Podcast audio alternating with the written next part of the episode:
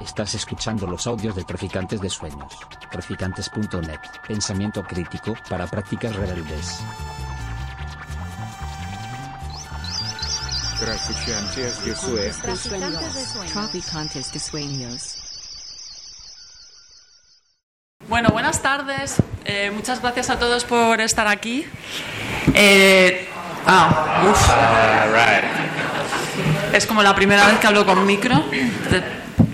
Muchas gracias a todos por venir. Eh, muchísimas gracias a Ángeles por acompañarnos, es un honor. Y también muchísimas gracias a María Azul y a Antonio Villarreal por haber escrito este librazo y por todo el trabajazo que os ha llevado.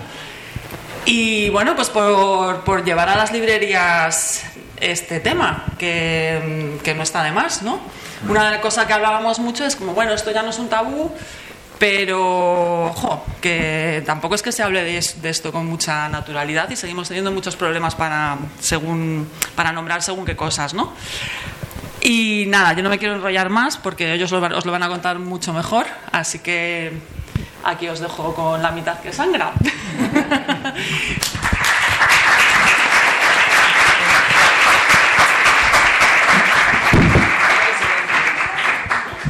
Bueno, gracias, gracias por, por venir. Eh, es un gustazo que hay aquí un montón de personas que sangran y otras que no sangran cada, cada mes, porque estas cosas casi siempre acabamos viéndonos a, a nosotras y que haya un montón de hombres aquí que no menstruan es una, es una alegría. Muchas gracias a María y Antonio. Yo habría venido a presentar lo que quiera que ellos hubieran escrito, pero me parece que, este es un, es un librazo. Solo pido que, aparte de que, os lo- por supuesto, lo compréis, que nadie se vaya de aquí sin pasar por el datáfono, que estas personas tienen que vender libros y tienen que, que facturar. Pero, pero bueno, yo le comentaba ahora a María y venía estos días pensando en, en casa, había pensado, esto es como cuando uno empieza un artículo, tienes que enganchar al lector. Y yo dije, ¿cómo se empieza una, una presentación como esta? Y dije, pues voy a preguntar que levanten la mano las personas que en este momento están sangrando. Y de repente me dije a mí misma, ¡ala, qué barbaridad, qué bruta eres! ¿Cómo vas a hacer esa pregunta? Y luego dije, si este fuera un libro sobre la migraña, se podría preguntar perfectamente cuántas personas de aquí padecen migraña. Con lo cual, voy a preguntar ahora mismo cuántas personas de aquí están sangrando.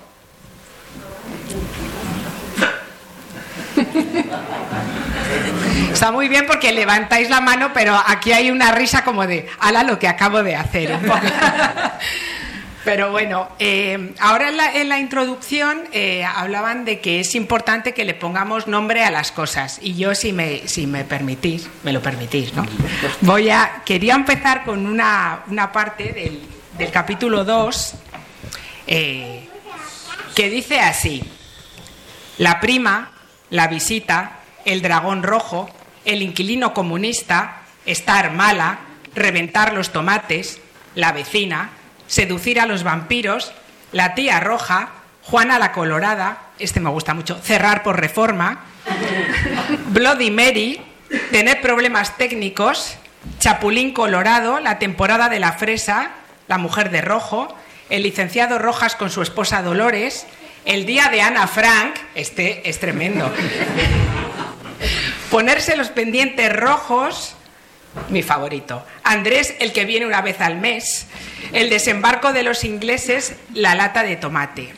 Eh, yo cuando lo vi pensé en cómo lo había nombrado y lo nombro yo, que es lo de estar mala. En- entre mis amigas lo llamábamos la copa de fresa, pero mi hija de 16 años lo llama María Francisca. Entonces, cuando dice ha venido María Francisca, ya sabemos lo que significa.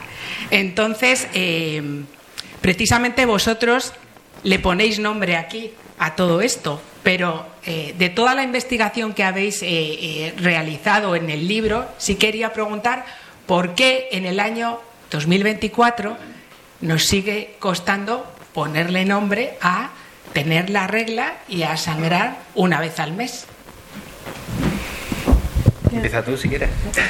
Bueno, yo creo que es un poco el mejor ejemplo de lo que contamos algo de todo, de todo el libro y es que al final eh, la menstruación ha sido una, un fenómeno fisiológico que hemos visto, que no hemos entendido muy bien durante siglos y que por eso le hemos puesto nombres, por eso le hemos cogido miedo y le hemos puesto nombres eh, que dijesen otra cosa para no tener que nombrar lo que realmente es, que es sangrar, ¿no? Y como era una sangre que, que salía de, de las mujeres y que, y que no tenía muy bien mucha explicación, pero era periódica y, no se entendía muy bien, pues el propio miedo es el que ha hecho que busquemos hasta 5.000 eufemismos ¿no? que se calcula que hay en todo el mundo para poder nombrarla y poder contarnos más entre nosotras, cuando como más en el entorno más íntimo y más familiar, eh, incluso ahí le hemos puesto otros nombres para no tener que, decirlo en voz alta.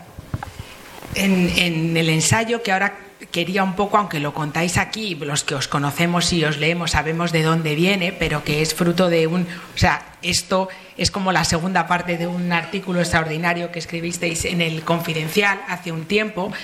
Habláis de algo que sigue eh, no solo muy presente entre nosotros, también, aparte de ese temor a nombrarlo, que es el dotarle de cierto misterio ¿no? y de cierta brujería a este fenómeno. Y vosotros explicáis, hacéis un, recorrido en el tiempo eh, de esos poderes mágicos ¿no? que se le ha atribuido a la regla esa especie de efectos nocivos, eh, ese rechazo que ha tenido tanto en su momento la ciencia como la religión. Ya el combo de ambas cosas hizo, hizo el pack completo.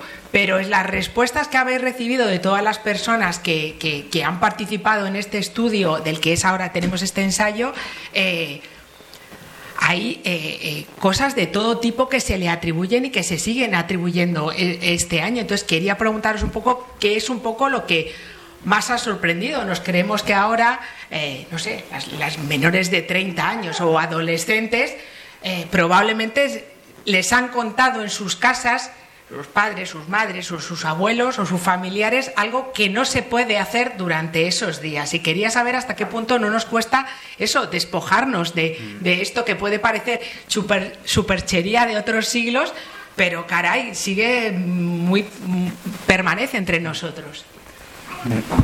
A mí una cosa que me llama mucho la atención de todos estos mitos y tal, que claro, tú ahora con gente ilustrada comentando, piensas, ¿cómo se podía la gente creer eso, no? Pero lo curioso es que los mitos van cambiando, yo creo que es como que los que no funcionan se van descartando, pero los que se siguen como una enfermedad, ¿no? Los que se siguen contagiando siguen presentes. El otro día nos hicieron una entrevista de la radio Balear y allí el mito era que no podías hacer sobrazada cuando tenías la regla, ¿no? claro, yo pensaba, a lo mejor en Cáceres es la patatera y en Japón sabemos también que es el sushi, ¿no? Como que en cada zona hay un mito concreto que se, va, que se asienta. Y, también eso, hablando con, también con las periodistas que nos hicieron entrevistas eh, que también tienen formación universitaria, siempre hay alguno que nos... Que, Oye, pues yo eso de que cuando vivía con mis compañeras de piso se nos sincronizaba la regla y tal, yo me lo creía, o lo de la luna, ¿no? Y al final lo que concluye es eso, ¿no? Que el mito este puede parecer algo inofensivo, pero siempre tiene la, digamos, la consecuencia de que deja a la mujer un poco por detrás del hombre en actividades productivas o importantes, ¿no? De, me voy a encargar yo de esto porque tú, pues eso, tienes, tienes la regla ahora o lo que sea. Y cómo eso se va perpetuando y de la parte social, que es una cosa muy interesante, es la consecuencia científica, ¿no? No se investiga porque no se habla, porque esos mitos permanecen y está todo como muy, muy pegado unas cosas con otras. Claro, al final si durante cuatro días al mes, eh, cuatro, cinco, seis, lo que dure a cada una, eh, le tienes apartada de una parte de la cadena de producción o de consumo, tú ya estás en una situación de desigualdad respecto a los hombres. Y el hecho de que cambie en cada sitio, que en Japón sea el sushi, que en, en, La Rioja sea el vino y que creo que tiene mucho que ver por un lado con que eh, claramente es todo mentira porque en cada sitio es una cosa distinta, pero también como el mito se ha ido adaptando a las culturas donde, donde se ha dado y, sí que me gustaría señalar que aunque son cosas, por ejemplo, lo de que se corta la mayonesa o lo de que se pudra las flores, eh, son cosas que las nuevas generaciones no creen, todavía hay personas mayores que lo sigan creyendo, o sea, que son personas que, que siguen vivas y que siguen, eh, siguen creyendo en estos mitos y que también hay mucha parte de, de, que no todo es el mundo occidental, que hay muchísimos otros países donde se siguen pasando eh, maneras extremas de estos mitos y de estos tabús, como es el aislamiento menstrual, y eso a día de hoy estamos en 2024 y todavía lamentablemente sigue pasando. Hay una parte de, de vuestro libro en el que aparte de recopilar un montón de información de lo que os han ido eh, contestando todas las personas que han participado en él, hay una parte muy didáctica. Yo eh, he apuntado aquí dos eh, eh, espinas que me he quitado y porque eran cosas con las que yo vivía mm, creyendo que eran absoluta ciencia. Una es ese inexistente, lo sé ahora gracias a vosotros, vínculo entre la regla y la luna, como pensando en qué fase estará y en qué fase está mi cuerpo y mm, haciendo, pensando cosas raras, y luego lo de los 28 días. Eh, porque yo que soy de ciclo muy irregular, pensaba que no cumplir jamás en la vida con los 28 días me convertía en una anomalía de la naturaleza. Y resulta que es que no, que lo de los 28 días no es verdad. Entonces, aprovechad porque igual hay gente que ahora mujeres que van a salir de aquí un poco más tranquila y sobre todo comprando el libro, insisto. Eh, a mí me pasa igual. Eh, escribiendo el libro, o sea, yo soy de ciclos largos y toda la vida he pensado que algo estaba mal y en realidad no, o sea, hemos crecido en el colegio, en la educación eh, que nos han dado, que el ciclo es de 28 días y no solo no es así porque la media es de 29, sino que es perfectamente normal que te dure más o que te dure menos, o sea que incluso para nosotros, incluso para mí que soy mujer, también ha, ha sido un descubrimiento detrás de otro, sí. Hay una, un, un gesto muy cotidiano que seguro que, muchas de vosotras eh, eh, estáis, lo habéis vivido muchísimas veces, vosotras mismas o lo habéis visto en algunas amigas, compañeras, que es que muchas mujeres cuando piden un tampón o una compresa, eh, lo dicen en voz muy bajita, como si fuera un producto de contrabando. Entonces, claro, entonces yo el otro día hice una entrevista y tenía la regla, entonces cuando me fui al cuarto de baño hice un escorzo que es irreproducible ahora para esconder la compresa de tal forma que mi entrevistada no supiera que yo iba al baño a cambiarme la compresa y tengo 48 años. O sea, eh, tengo mucho por aprender. Y este fin de semana he visto una película estupenda que aprovecho para recomendar que se llama Sala de Profesores. Eh, alemanes, ya sabemos que son algo superior a nosotros, y entonces en el instituto llegan dos chicas y dicen que, por favor, necesitan algo para la higiene íntima. Ojo, aquí es otra manera también de decirlo, la cantidad de cosas que engloba la higiene íntima. Y entonces la persona que les atiende, otra mujer en el instituto le dice, ¿quieres una T o una C? Sea, ni siquiera dice tampón o compresa y ella dice es urgente, por favor, como lo que sea. Entonces, em, esa cosa de que parezca que nos sigue como eso, como no, como, como dando vergüenza eh, reconocer y eso y hacer estas cosas de eh, que no se note que llevo aquí o que no, esa cosa eh, sigue muy, muy, muy presente entre nosotros. ¿Por qué? Es cuando están los lineales de los supermercados están todos los tampones, las compresas, los salva slips, eh, al lado de las mm, cuchillas de, de, afeitar y sin embargo hay algo en nosotras que lo metes en el carro y es como lo voy a tapar luego con un ¿no? pues soy yo sola también dime que no, María.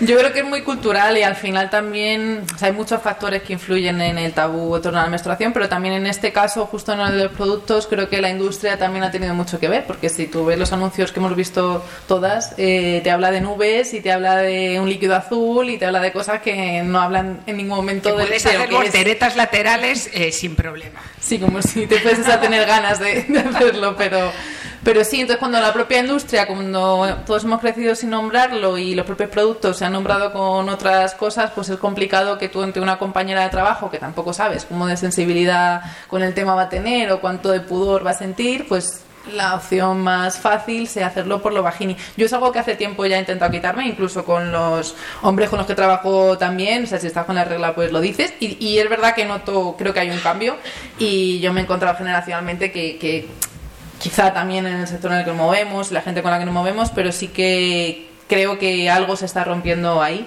y que cada vez lo vamos nombrando más. Yo una de las cosas que como periodista más me han llamado la atención al investigar este libro es como seguimos diciendo que es un tabú, pero realmente no es un tabú porque se puede hablar, porque vivimos en una democracia, en un país avanzado y tal, pero no se habla, ¿no? Y es como que si te viene una compañera de trabajo a decirte que tiene gripe o que tiene cáncer, pues, ¿cómo estás? ¿Y dónde vas a ir? ¿Y qué vas a hacer? Pero si te dice que está muy mal del síndrome premenstrual, es como, pum, se acaba la conversación ahí. ¿No? Es como, ya no sé por dónde seguir, pues. Hasta luego, ¿sabes? Y no sé por qué pasa eso y, y, con qué otras cosas pasa. Por eso me llamaba mucho la atención por cómo culturalmente esto se ha convertido, más que en un tabú, en un no tema, ¿no? En una cosa que se puede hablar, no pasa nada, hay anuncios, pero no se habla, ¿no? La conversación se apaga en cuanto surge eso, hay una mezcla ahí como de, de no te quiero preguntar por tus cosas privadas, ¿no? Pero o no sé si es una enfermedad o y pum, se acaba y no se habla más y la verdad es que era fascinante, ¿no? Ver cómo eso se reproduce en otros sitios, toda la, la esta histórica que tiene, ¿no? Y eso es lo que hemos tratado un poco de investigar, ¿no? Y las consecuencias malas que tiene, que es que al final pues no se investigan las cosas, ¿no?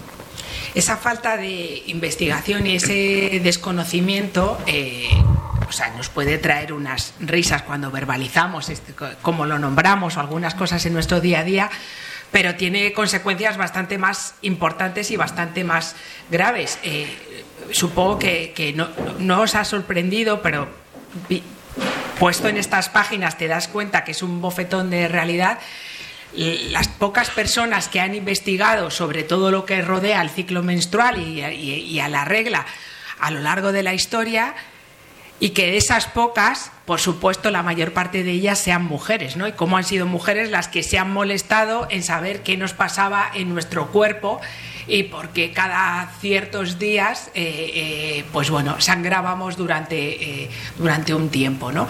Y pero hay algo que me ha gustado mucho, que me gustaría que lo compartierais, que es, y yo creo que se empezó, o uno de los momentos en los que yo detecté que se hablaba más de la regla es cuando se empezó a ver las consecuencias que había tenido la vacuna del COVID en algunas eh, de las mujeres. Pero cómo eso luego se puede trasladar al resto de, de vacunas. Y me gustaría que lo compartierais porque yo es una cosa que también o sea, el hecho de que a una mujer convenga que cualquier tipo de vacuna se le ponga en una determinada parte del ciclo para evitar consecuencias en su propia salud, eh, me ha parecido muy reveladora y quería que lo compartierais, por favor.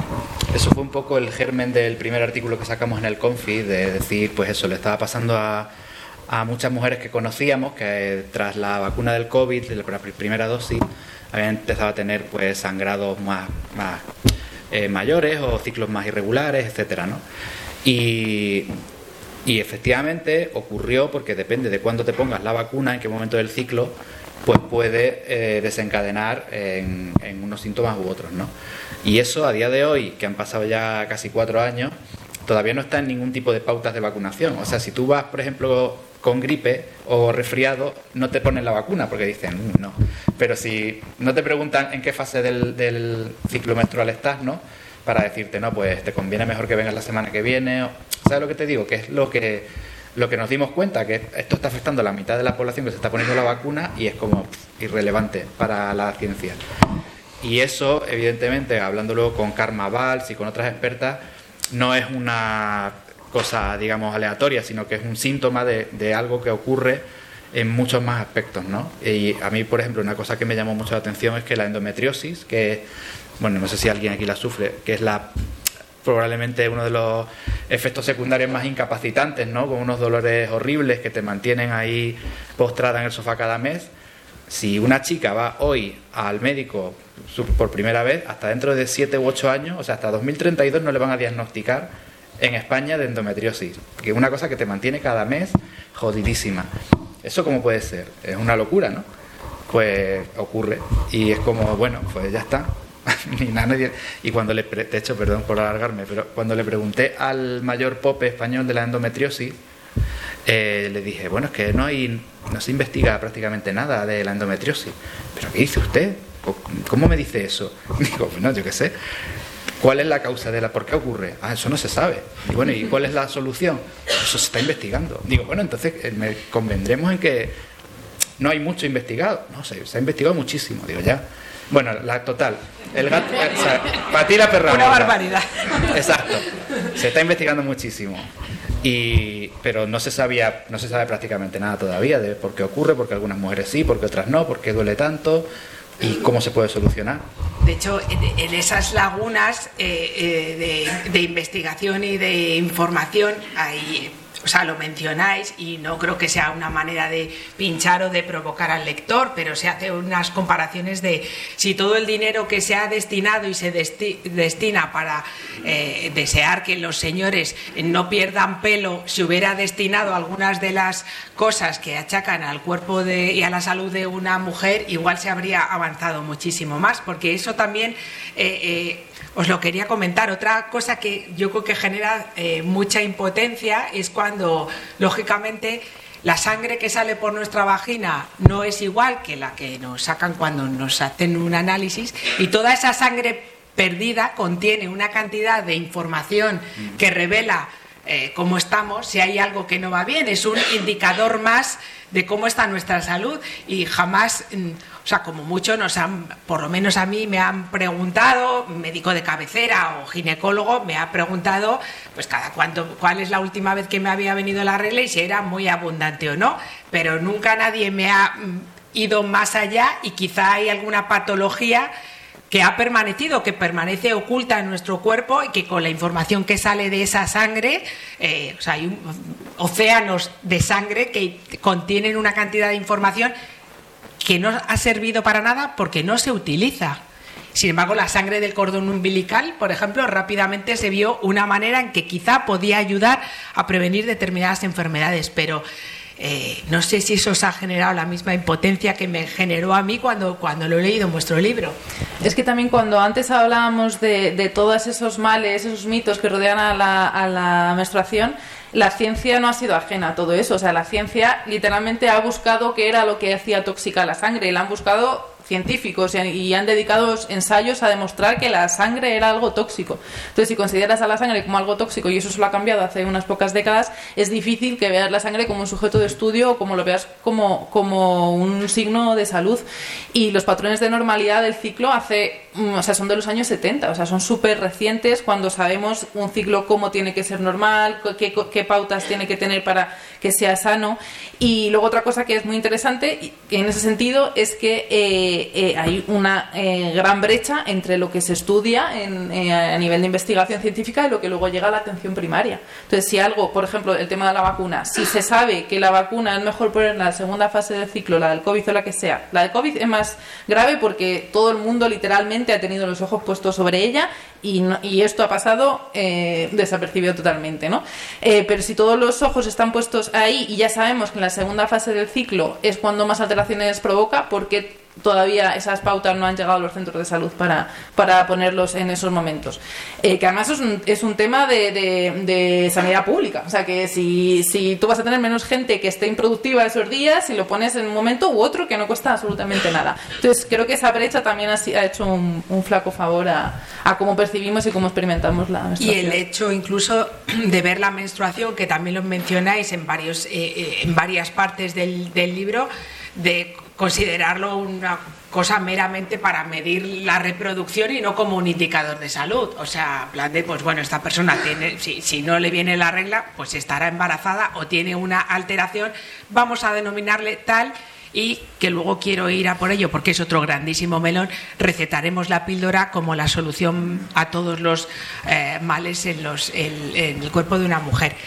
Eh, por seguir un poquito con una especie de orden cronológico, eh, hay una parte muy interesante que es, eh, y lo explicáis con datos, cómo eh, cuando aparece por primera vez la menarquía, que yo no sabía que se llamaba menarquía, cuando te dicen lo de ya eres mujer, o ese anuncio que había que era me encanta ser mujer para anunciarte eh, compresas, ¿no? Entonces habláis de cómo eh, ha ido eh, bajando la edad en la que a las mujeres y explicáis un poco el- los motivos que rodean, pero que sigue habiendo también muy poca investigación y muy poca información a este, a este, a este respecto. Y quería un poco que, que me contarais un poco vuestras conclusiones, un poco qué es lo que pasa, cuánto tienen que ver factores, pero basado en vuestra explicación científica, claro, no en las mayonesas empiezan a cortarse antes, que será lo que dirán en algunos Pues sitios. ese es de los capítulos que a mí más me gustó porque fuimos a, a la Universidad Complutense, a un archivo que tienen súper viejo en la Facultad de Medicina, porque encontramos un estudio del año 1918 de un señor, Juan Comas, que se había puesto a, a coger registros de los distintos hospitales y tal de toda España para ver a qué edad le había llegado la regla a las españolas de la época, ¿no?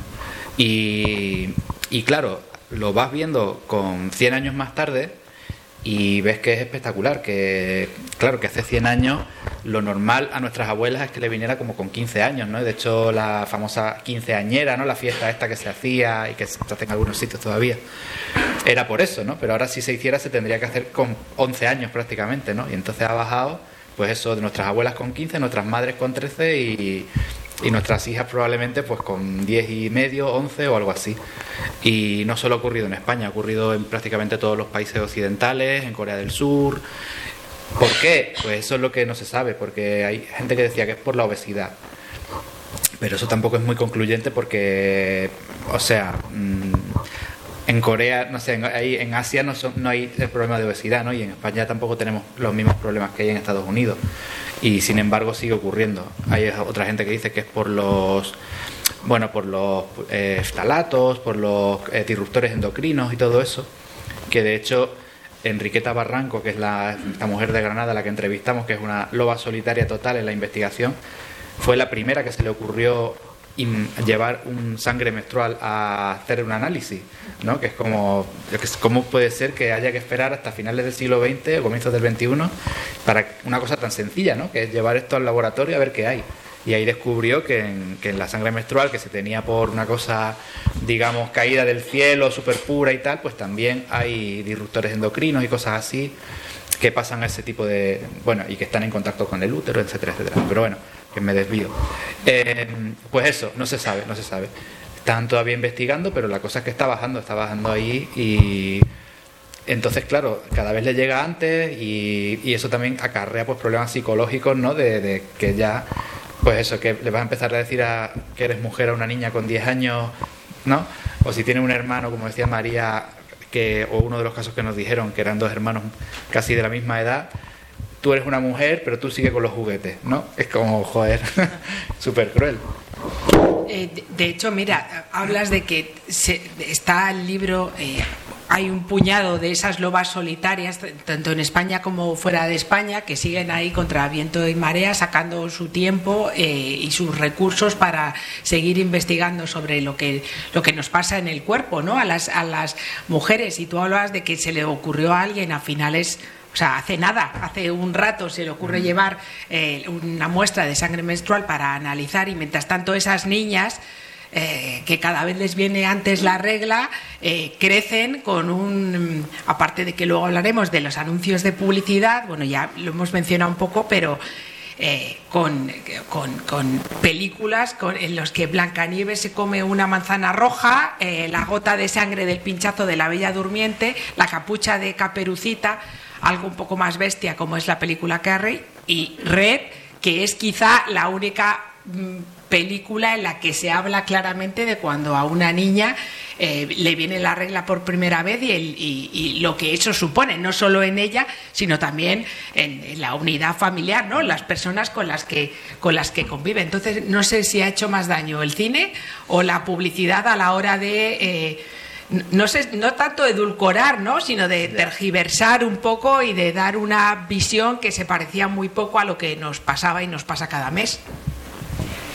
Yo creo que ha sido un, sí, un conjunto de, de todo, porque también eh, una de las cosas que a mí me sorprendió mucho eh, investigando para el libro es eh, en ese sentido de cómo hemos visto la menstruación a lo largo del tiempo, cómo en momentos de la historia en los que ha hecho falta, por ejemplo, que las empresas eh, hiciesen, o sea, cuando ha hecho falta que la mujer trabajase, como ha pasado después de las guerras mundiales, ahí el tabú parece que se rompía un poco. Y que de repente las empresas que hacían productos menstruales hablaban de la menstruación. Y, y más o menos, pero salían los anuncios. Entonces también ha sido un poco al, al, ritmo de lo que ha ido marcando un poco el mercado y lo que nos ha exigido a nosotras eh, como mujeres esa visión. Y es verdad que analizando, por ejemplo, en el cine, eh, no tiene nada que ver cómo se, cómo se mm, abordaba el tema con películas de Disney, que por cierto Disney fue eh, de los primeros en meter películas de menstruación en los colegios, con esa visión que también de, la menstruación y de, y de, educar en los colegios eh, comprados por empresas eh, de la industria para, eh, vender también sus productos a través de estas películas, pero no tiene nada que ver cómo se aborda entonces a cómo lo hace Red, que Red además tiene también ligado ese mensaje de ya eres mujer, ¿no? para un poco, si no lo has visto, pues va de como una niña se convierte en oso rojo, que de repente es que le viene la menstruación y como pasa de ser una niña a ser un adolescente. Y lo trata de una manera, creo que mucho más, eh, más cercana a cómo debería ser, ¿no? A, bueno, pues eh, te ha pasado esto, vas a experimentar cambios en tu cuerpo y ya está. O es que no, a veces creo que se peca de, de hacerlo un poco Mr. Wonderful también, de, oye, es un cambio súper radical y en otras es como ya eres mujer que putada, ¿no? ¿Sabes? Y creo que es algo que pasa y no hay que darle tampoco tantísima importancia para no parecer que esto es un cúmulo de impotencias, desigualdades y malas noticias, la buena noticia, una de las buenas, es que España ha sido pionera a nivel europeo en aprobar una ley para la incapacidad menstrual que fue una medida que se, seguro que recordamos todos y todas, fue algo que generó eh, no, bastante, bastante polémica. Eh, me estoy acordando, yo me acordé de cuando eh, mi hermana tenía, yo tengo una hermana 14 años mayor que yo y que cuando yo la, recuerdo ser yo muy pequeña, tenía unas, unos dolores tan brutales que recuerdo a mi madre metiéndose en el cuarto con vasos llenos de ginebra para soportar el dolor. Eh, y eso ocurrió hace unos cuantos años, pero me acuerdo perfectamente cuando eh, salió esta, esta, noticia y esas bajas fue una idea promovida por el, anterior ministra de Igualdad. Me acuerdo perfectamente que hablando con un colega eh, periodista que me parecía era un poco escéptico con la medida y entonces pues le parecía que bueno, digamos que estamos todas muy pesadas con lo del feminismo y que ahora encima no queréis trabajar porque tenéis la regla. Entonces, a este periodista se le ocurrió comentarlo en una comida familiar con sus hermanas y una de sus hermanas le dijo, pero imbécil, ¿no te acuerdas de que yo no podía ir al colegio cuando tenía la regla? Entonces, ese periodista dijo, es una medida muy necesaria. Eh, porque, y dijo él, es que mi hermana tiene razón, yo he sido un imbécil porque no me he dado cuenta de que mi hermana había días que no iba al colegio, mientras que yo iba perfectamente, a no ser que tuviera fiebre, me rompiera una pierna, o sea, que ese tipo de, cosas eh, eh, no nos damos cuenta de cómo hay mujeres para las que la regla les impide ir a trabajar. Tú ahora que hablabas de cuando se recurre, cuando tenemos que ser eh, fuerza del trabajo, ¿no? y cuando se nos necesitan nuestras empresas, nuestros pagadores, eh, nuestros centros. Eh, pero probablemente hasta hace un rato, que fue cuando se, se promovieron estas bajas, ningún empresario o empresaria se había dado cuenta de lo que eso dificulta el hecho de que una mujer pueda desempeñar su trabajo en condiciones normales. O sea, ¿cómo es posible? Vamos a protestar un poco. Protesta, María. no, a mí me parece súper curioso porque es verdad que, que, ha habido hombres listísimos del pasado que han argumentado sesudamente que la mujer no podía estudiar porque una vez al mes eh, se le iba la olla. venimos de ahí y ahora, ahora eh, damos por hecho que todas las mujeres, por el hecho de, de, sangrar una vez al mes, se van a coger a la baja menstrual, lo cual también es, es una falacia. De hecho, haciendo la, la encuesta, eh, para el libro hicimos una encuesta para intentar recopilar muchísimos datos y testimonios de mujeres y nos contestaron cerca de, mil. Y a mí una de las cosas que me sorprendió es que en la pregunta sobre la baja menstrual muchas mujeres nos contestaron, mujeres que tenían reglas dolorosas, que ellas no necesitaban librar o tener baja esos días, que ellas con teletrabajar estaban bien. Entonces creo que estamos eh, intentando generar un problema donde no lo hay y a mí en ese sentido también me gusta, me gusta mucho lo que nos dijo Chusa Sanz, que es una enfermera eh, especializada en temas de menstruación, que ella nos decía que esto es como asumir que todo el mundo por tener espalda se va a pedir una baja por, por dolor de espalda. Y es que esto es igual, además es, es una cosa que se ha hecho eh, pues con un diagnóstico detrás, llevado por un médico, o sea, no es como si de repente todas fuésemos a aprovechar eh, una vez al mes para, para no currar. Que el sentido de la baja es poder tener eso mientras alguien te soluciona tu problema, ¿no? No que vayas al médico y te digan, venga, otro ibuprofeno, venga, así hasta que tengas la menopausia. Quiero decir que la baja está bien, pero tiene que haber también algo más de fondo. Es que el parirás que te con dolor lo se puede extender a todos Claro. los días del año si, nos, ponemos, claro. si nos ponemos así, ¿no? Eh, si hay dos conocimientos de lo que sucede mientras estamos sangrando, hay eh, otros dos momentos eh, en los que también he visto que hay mm, eh, bastante mm, desinformación, sobre todo en uno, que es el síndrome premenstrual el síndrome premenstrual donde estamos insoportables, perdidas, no se nos puede decir nada, Eh, en fin, un montón de cosas. Y es verdad que cada una podemos intuir, pues por ejemplo a mí me duele muchísimo los pechos y estoy varios días con una hipersensibilidad.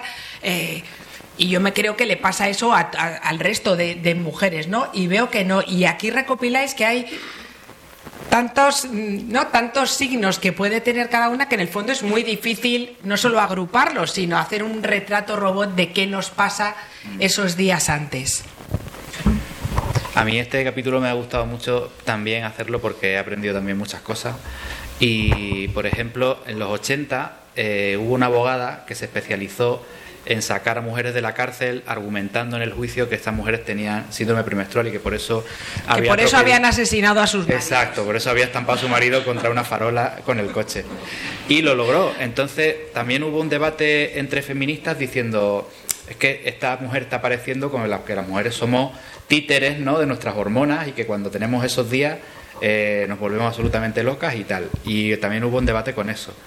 Y más tarde pasó un poco lo mismo cuando los psiquiatras empezaron a, querer estudiar bien el síndrome premenstrual severo, ¿no? la disforia premenstrual, porque también hay gente que decía, no estoy loca, simplemente tengo síndrome premenstrual, pero es verdad que eso ayudó a por lo menos discernir cuáles eran los síntomas, ¿no?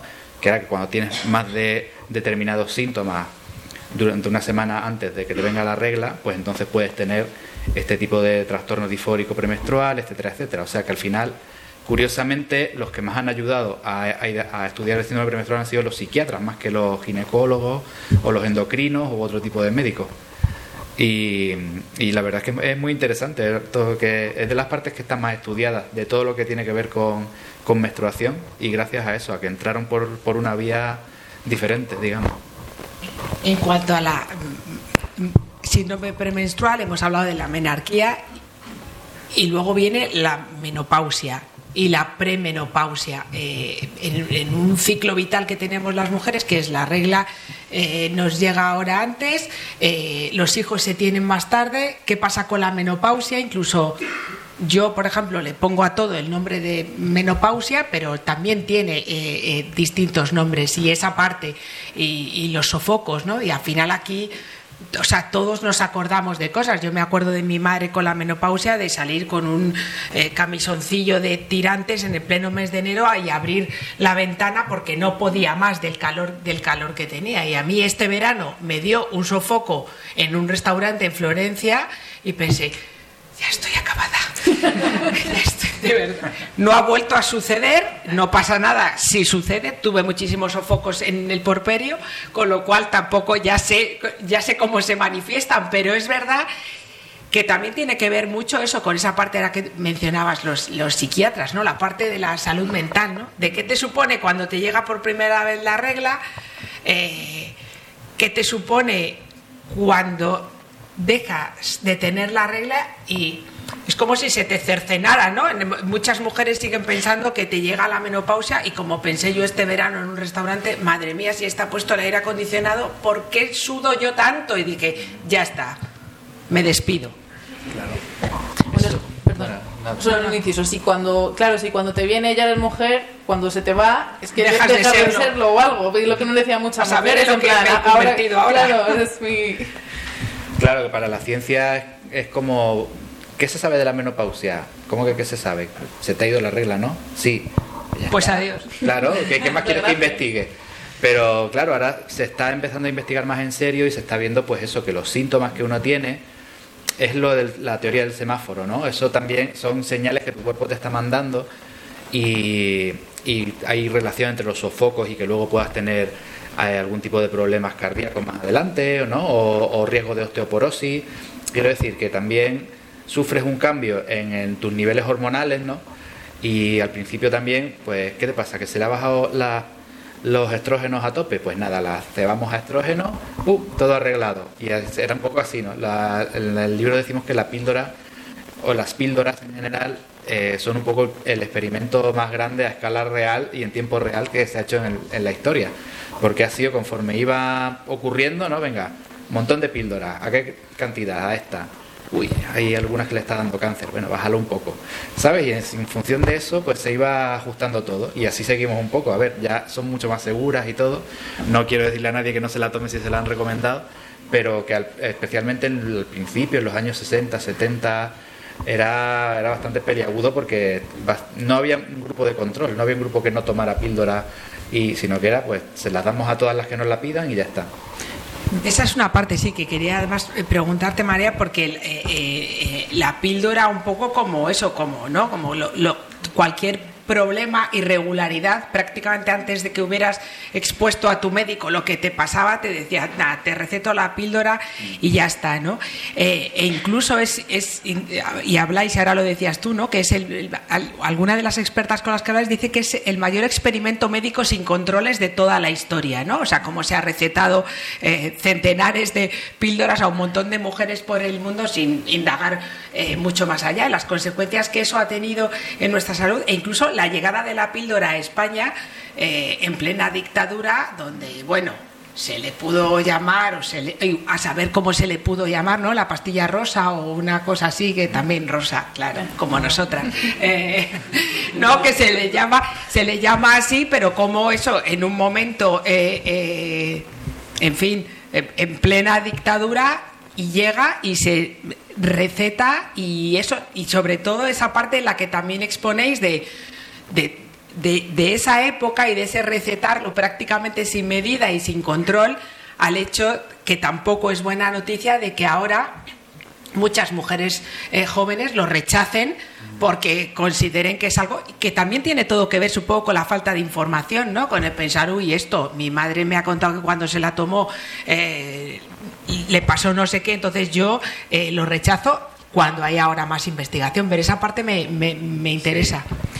Yo creo que hay una parte de que hay, eh, hay mucha más información, o sea, las generaciones de ahora tienen más información y también se sabe más sobre la píldora, como ha dicho Antonio, se ha ido sabiendo con el paso del tiempo, pero también creo que es porque en los años 60, cuando surgió la píldora, fue una revolución a nivel de planificación familiar. O sea, las mujeres por primera vez pudieron tomarse algo que no tenían que consensuar con nadie más para decidir eh, sobre su cuerpo y sobre lo que hacían. Y afortunadamente eso ya no es así, ya no hace, ya no todo, o sea, hablando un poco en general, ¿no? Pero las nuevas generaciones, muchas mujeres no sienten que sea así, no sienten que tengan que hormonarse muchísimo para poder decidir no tener hijos, ni que sea una, responsabilidad que sea solo suya. Y creo que también por eso es más fácil. También hay otras alternativas menos invasivas eh, que, antes no había, anticonceptivas. Eh, pero también creo que, muchas mujeres ya no sienten que, que tengan que, que sea tan liberador el hecho de tomarte un chute de hormonas simplemente para poder seguir estudiando o trabajando.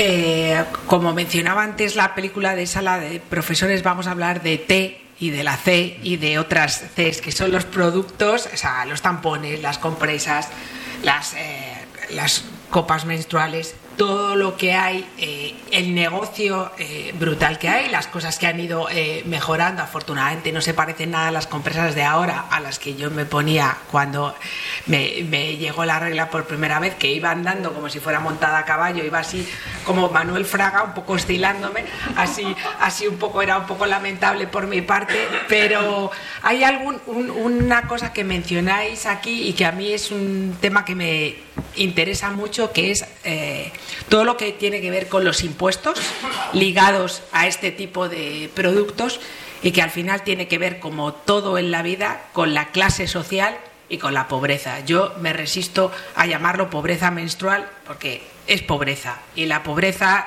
si es pobreza, es menstrual, es energética y es de un montón de cosas. Pero ¿cómo incide eso al final? Y vosotros lo exponéis aquí, eh, de que los que somos unos privilegiados, que vamos y que metemos en el carro lo que necesitemos de esas y de otras cosas, al final como hay un montón de mujeres, y no hace falta irse muy lejos, para las que esto es un... Eh, es destinar un dinero y unos recursos de los que muchas veces se carecen y, de, esa pobreza y lo que impacta y sobre todo la importancia de eso de cómo las políticas públicas pueden hacer que haya eh, una bajada de impuestos o que hay algunos países donde se reparten estos productos a las mujeres que lo, que lo necesitan, ¿no? Eh, sí, además es que es algo que, mm, que muchas veces yo misma, o sea, reconozco que no era nada en lo que había caído, hubiese pensado que en mi país pasaba. O sea, que Tampoco. cuando vi el dato del 20% de pobreza menstrual, a mí me pareció bestial, porque no, no es mi realidad, no es mi entorno y, y, y te choca. Y además, también me, chocó todavía más cuando hablando con una de con AMPA, que es una de las asociaciones de las que hablamos en, en el libro, que, que, están por aquí de hecho, y eh, pues ellos nos comentaban que, que muchas veces la pobreza menstrual es, es para esa mujer es el eh, último de sus problemas, porque tienen tantísimos otros problemas de qué comer, qué comprar ropa a sus hijos, que al final ellas salen del paso poniéndose lo primero que pillan, eh, aunque eso tenga un riesgo, o sea, cosas brutales como meterse el cartoncillo de, de, del papel higiénico, o sea, cosas de echar mano de lo que sea. Eh, porque ellas se ponen en último lugar y esto no le dan la importancia, o sea, le dan importancia, pero no pueden hacer otra cosa respecto a todas las carencias que, que ya tienen. Por eso cuando hablamos de bajar el IVA, que el IVA puede parecer, pues, que es una cosa de poco dinero, pero es algo que repercute en la vida de muchísima gente y que, y que incluso en, ciudades como Nueva York se ha demostrado que cuando se dan productos menstruales gratuitos aumenta la asistencia en los colegios. Y es una ciudad como Nueva York. ¿Qué pasa, qué pasa en otros países que, que lo tienen todavía mucho más complicado y en el que esos productos todavía tienen unos impuestos que parecen que son productos de lujo? Eh, yo quiero ahora ya enseguida dar paso a, porque habrá muchas preguntas y muchas eh, eh, cosas que decir, pero hay un, una parte que he traído muchas cosas aquí para señalizar, pero solo he leído la primera y ahora esta última. ¿Qué decís? 2015 fue considerado por la revista Cosmopolitan como el año en el que el periodo se hizo público casi a la vez que Newsweek, que empezó también entonces a hablar de igualdad de género, feminismo y cambio social a través de la regla de las mujeres.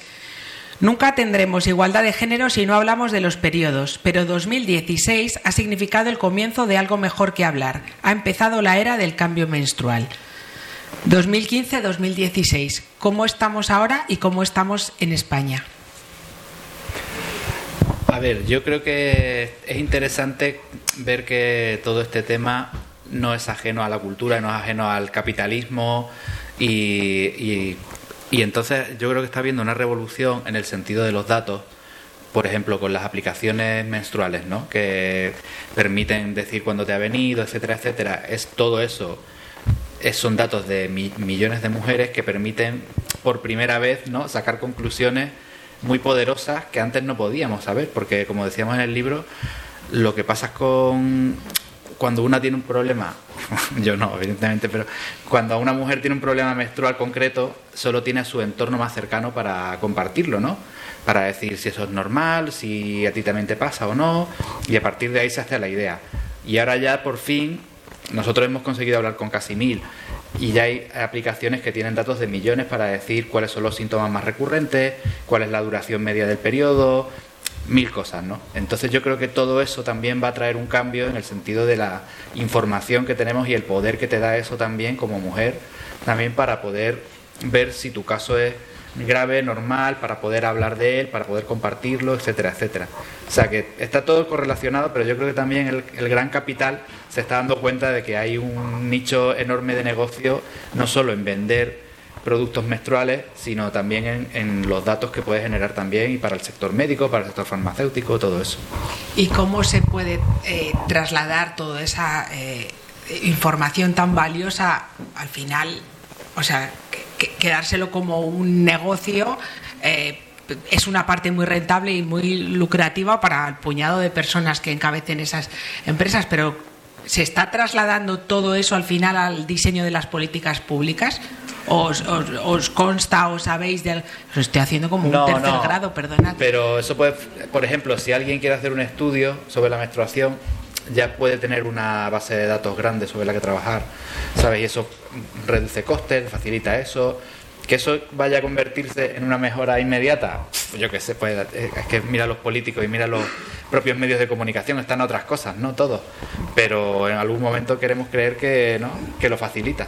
Sí, pero para el tema de las bajas menstruales sí que se han utilizado, eh, cuando se ha estudiado por parte del Ministerio, sí que han utilizado estudios que se han hecho, no tanto de apps, pero sí de, de instituciones y universidades para, para diseñar eh, las leyes. Y luego también creo que ahí hay una parte fundamental y es la, la ola feminista que estamos viviendo. O sea, en ese sentido, siempre, o sea, ya se- ya vimos haciendo el libro que siempre que ha habido una ola feminista ha habido algo más de, de investigación en torno al ciclo menstrual, ya fuese, por ejemplo, por- en los años 70 con el tema de la píldora y tal, eh, o por ejemplo con el tema de en, las- en la ola en la que se habló más del tema del aborto, la, la, eh, planificación familiar, y ahora está pasando otra vez. O sea, ahora creo que también hay un em- cierto empoderamiento y cierta visibiliz- visibilización que también han traído mucho eh, Internet y las redes sociales, eh, también con un arma de doble filo, porque a veces no todo lo que sale en Internet eh, pues es eh, bueno, ¿no? Y, o está mm, científicamente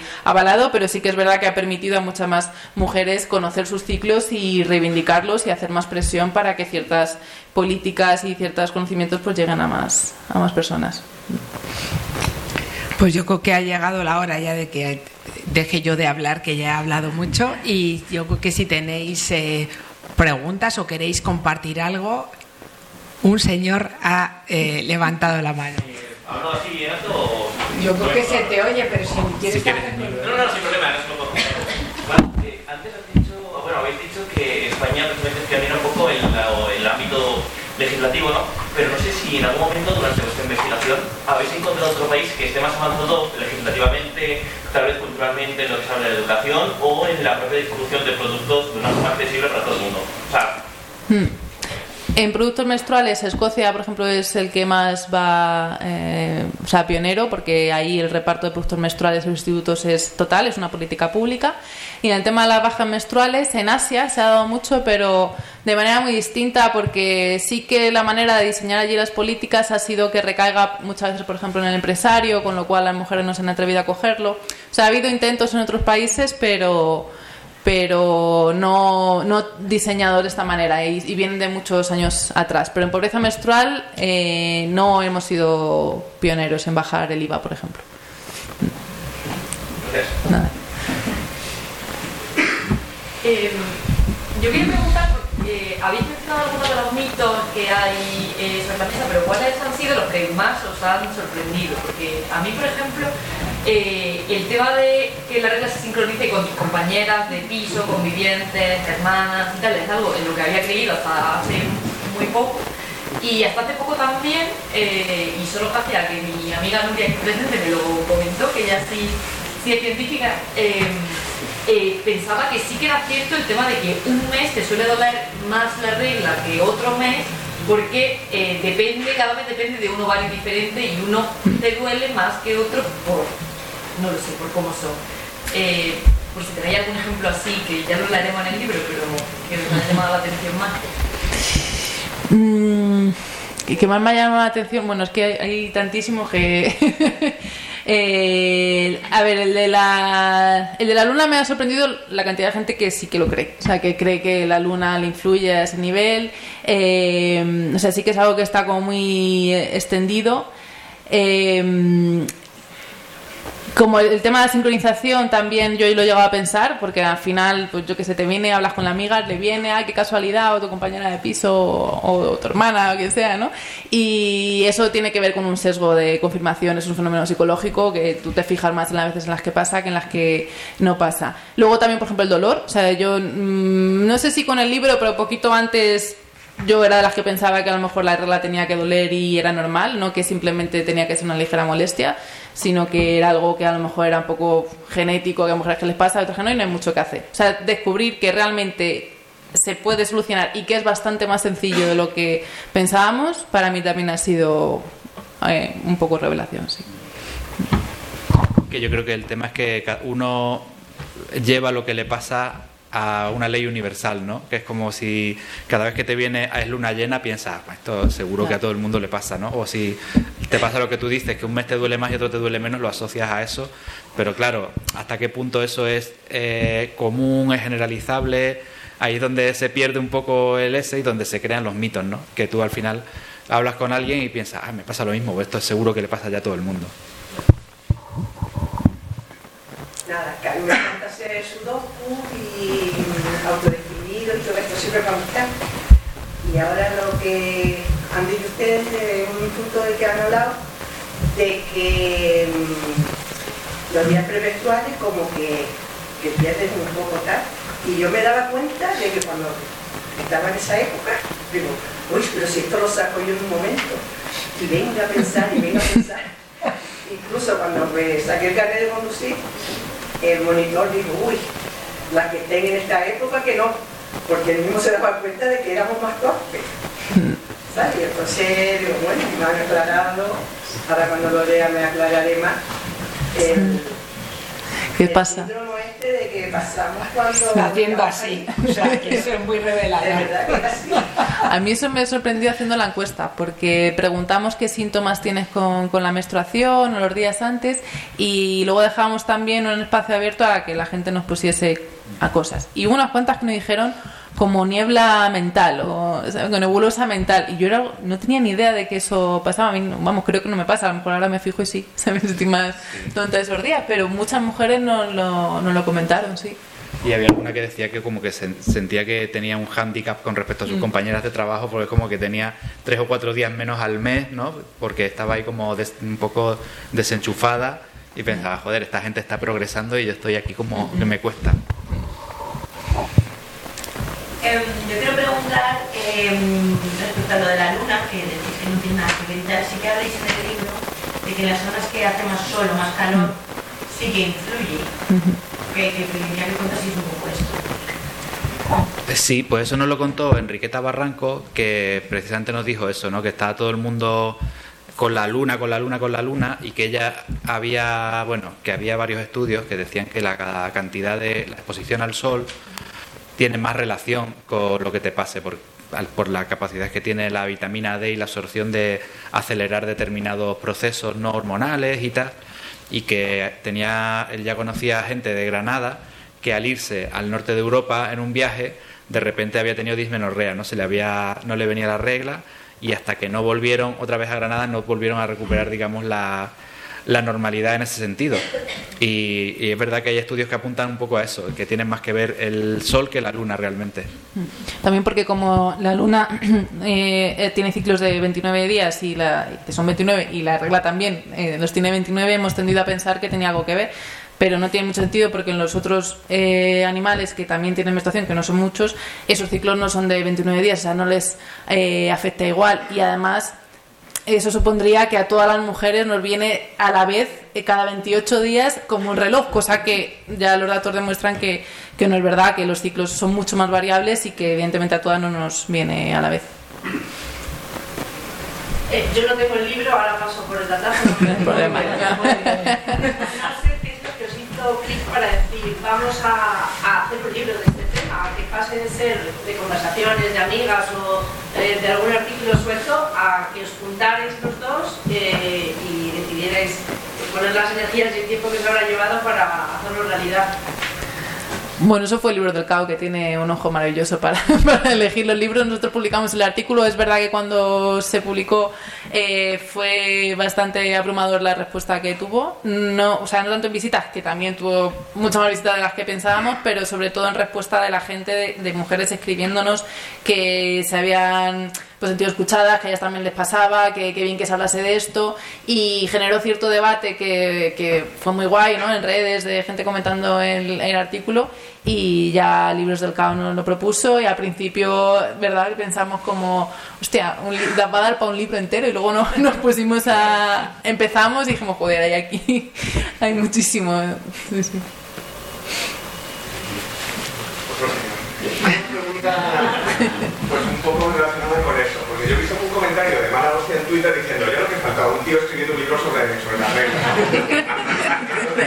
Por la opinión de los dos, porque por un lado, claro, eh, evidentemente no puedes tener conocimiento de primera mano, que también he escrito artículos sobre esto, que puede tener María, pero al mismo tiempo dices, joder, esa parcelación de los temas, ¿no? De las mujeres las que escriben sobre la regla, pero determinados temas son los que, del feminismo, etcétera, etcétera, también está bien que hombres a lo mejor se interesen por temas que en sí no le afectan personalmente, ¿no? o a lo mejor no afectan directamente. Pues quería ver un poco vuestra opinión en, una mujer. Claro, no, no fue una cosa, digamos, buscada, pero es verdad que yo creo que manda ese mensaje, ¿no? Que no queríamos hacer un libro como solo de mujer a mujer o algo así, sino, tipo, yo por lo menos me esforzaba en que el libro fuera una cosa que a mí me- personalmente me pudiera resultar útil para cuando mi hija pues le llegue el momento o para cuando alguien cercano, mi mujer o quien sea, le pase algo yo poder entenderlo mejor, ¿no? Y luego es verdad que, que yo creo que los hombres evidentemente no podemos hablar en primera persona de esto, pero podemos hacer las preguntas tontas que las mujeres no se harán porque están súper acostumbradas, ¿no? A, y, por qué hacéis eso cada mes? O, ah, y eso no tiene solución, o, ¿sabes? Que a veces la, lo que para ellas es súper normal, o sea, por ejemplo, hay un, y también evidentemente la- el conocimiento de María, hubo un caso que yo escribí en uno de los capítulos que una pastilla era de color blanco, porque lo había visto en un paper americano, y ella me dijo, claro, pues esto es, eh, rosita, claro. Y yo, claro, había leído un montón de cosas, había entrevistado a expertas, pero no tenía la experiencia de abrir un blister con una píldora, ¿sabes lo que te digo? Y eso no es algo que le preguntes nunca a nadie. Entonces yo creo que entre mi ignorancia y mi saber científico y su conocimiento en primera persona, más su habilidad como periodista de investigación, yo creo que al final hemos compensado y se ha quedado una cosa bien guay. Yo creo que era un poco también la reivindicación que hacemos un poco con el libro, que deje de ser una cosa que solo interesa a las mujeres, porque entonces sí que no.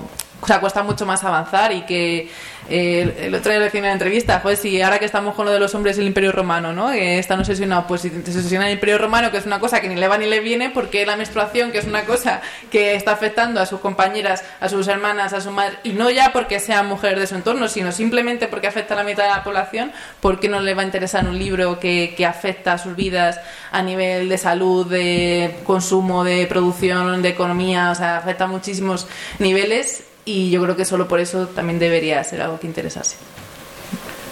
¿Puedo decir yo algo con eso? Eh, Héctor, querido. eh,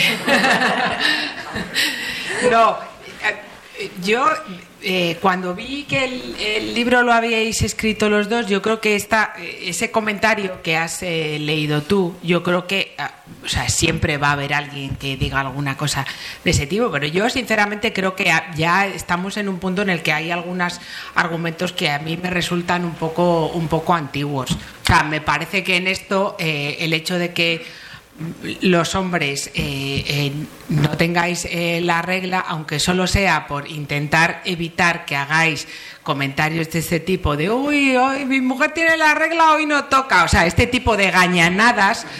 Si además hay ciencia y hay explicación y hay datos detrás, quizá eh, evite- evitemos todos meter un poco la pata de ese tipo, porque es que nadie está libre de meter la pata. Cuando salieron, eh, cuando salió la iniciativa de promover las eh, eh, bajas menstruales eh, por dolor incapacitante, recordarás tú, como recuerdo yo, que eh, ha habido colegas, mujeres, periodistas que han escrito artículos diciendo que ser mujer es un asco. Entonces, si hay mujeres que no mm, quieren saber nada de esto porque suponen que esto les da muchísimo asco, como otras cosas que tienen que ver con el feminismo, os necesitamos a vosotros. Entonces, eh, este señor está muy bien donde está.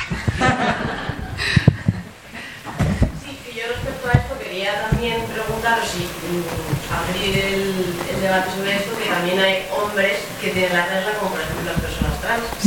Y quería saber si en el libro esto está contemplado y con el estudio que habéis hecho como... Sí, sí, era además cuando diseñamos la encuesta preguntábamos si eres mujer, hombre trans o si no lo querías decir y nos contestaron dos hombres trans y dos personas no binarias creo que es. Y sí que queríamos hablar de esa realidad también eh, lo contamos brevemente pero sí que a mí es una de las cosas que más me sorprendió porque es una realidad que tampoco tenía cercana ni que había eh, hablado nunca con nadie y, y joder, si hay poca investigación en torno a la menstruación, pues sobre las consecuencias que tiene hormonarse para un hombre trans en cuanto a su menstruación, eh, es que nadie, literalmente nadie ha pensado en eso y por eso lo recogimos. Y luego lamentablemente también nos llamó mucho la atención que hay mujeres como lo sabía que podía sabíamos que podía pasar lo pusimos al final. Entonces hubo gente que después de contestar toda la encuesta nos dijeron que, que como preguntábamos eso que, que solo las mujeres menstruan. Y en ningún momento habían pensado que realmente nos referíamos a hombres trans que, que tienen útero también y que menstruan claro. Y las mujeres que no menstruan. también sí sí también.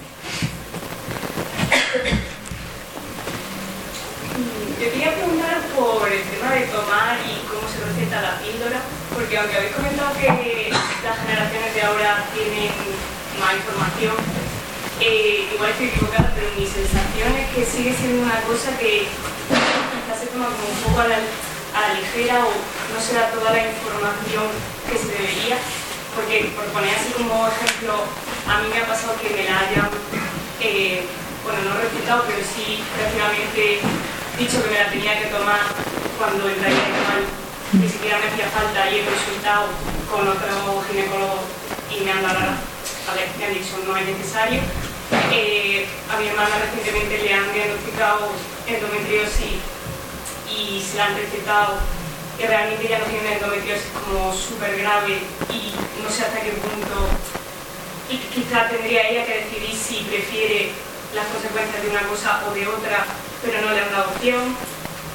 Entonces quería un poco como saber vuestra opinión sobre este tema, porque creo que nos siguen como, bueno, no sé, eh, esta es vuestra única opción y Mm. no decidáis.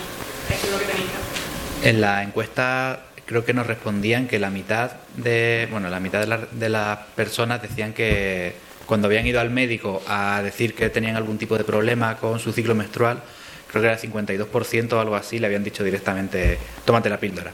¿Sabes? Ni siquiera, además, a veces en atención primaria, ¿no? Como tu médico de familia, ni siquiera te derivan o que te hagan un estudio más completo, a ver qué te pasa realmente o, qué otras opciones puedes tener, ¿no? Y eso es lo que decíamos en el capítulo de la píldora, que es, fue una, una maravilla para la generación de nuestras madres, ¿no? Porque fue liberador, etcétera, etcétera, pero poco a poco se ha ido convirtiendo en un problema porque ya no es una cosa solo para no quedarte embarazada, sino para cualquier tipo de problema y como eso también ha impedido que se investigue más la regla, porque en cuanto acabas con el problema, ¿no? Es como tengo un problema con mi menstruación, tómate la píldora, se acabó. Y ni siquiera llegas a investigar por qué le está pasando, si es normal, si es genético, si es ambiental, si es porque sus costumbres. Entonces, para los, los estudios sobre la regla, la píldora ha sido un poco una condena también, porque eso ha impedido que se, que se progrese. Claro, pero porque, mm, no sé, creo que por ejemplo los médicos podrían dar más información, o sea, creo que todavía falta mucho, pero trasladar un poco la decisión a, a la paciente, ¿no? Y de- Mm. decirle realmente todo lo que puede, o no sé, me parece como, no sé si habéis encontrado, no sé, como una explicación a por qué eso sigue prolongándose así, cuando en realidad hay mucha información de las consecuencias que puede tener. Sí, yo creo que porque te soluciona el problema instantáneamente, casi, ¿no? Y de hecho puede que eso también tenga que ver con que ahora culturalmente las chicas más jóvenes de la generación Z, etcétera, estén recelando un poco de hormonarse gratuitamente, ¿no? O de prefieren... Bueno, ahora en general hay más, digamos, ganas de reconciliarse con tu cuerpo y aprender a escucharlo, sangrado libre, copa menstrual, todas estas cosas, ¿no? Que eso también tiene que ver. Pero en general yo creo que, que es verdad que mucha gente, porque la píldora no siempre sienta bien o no siempre es eficaz para lo que tú buscas, ¿no? Entonces cada vez más gente está recelando y, y aparecía en la última encuesta de la Sociedad Española de Ginecología y Obstetricia que estaba bajando el porcentaje de españoles, especialmente jóvenes, que estaban tomando esto. Estaban apareciendo otras cosas como los DIU, los DIU de cobre, hormonales, etcétera, que también son otro tipo de hormonas más suaves, pero bueno, que la cosa está un poco así.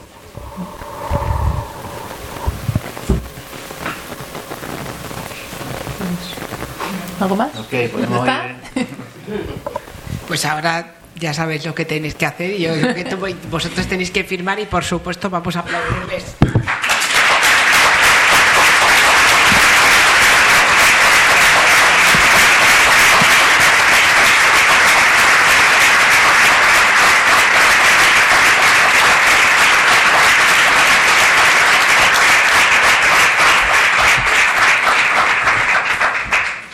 Yo solo quiero dar muchísimas gracias a todos por venir, que hemos llenado la librería y que, jo, es súper guay ver a tanta gente interesada también por, por esto.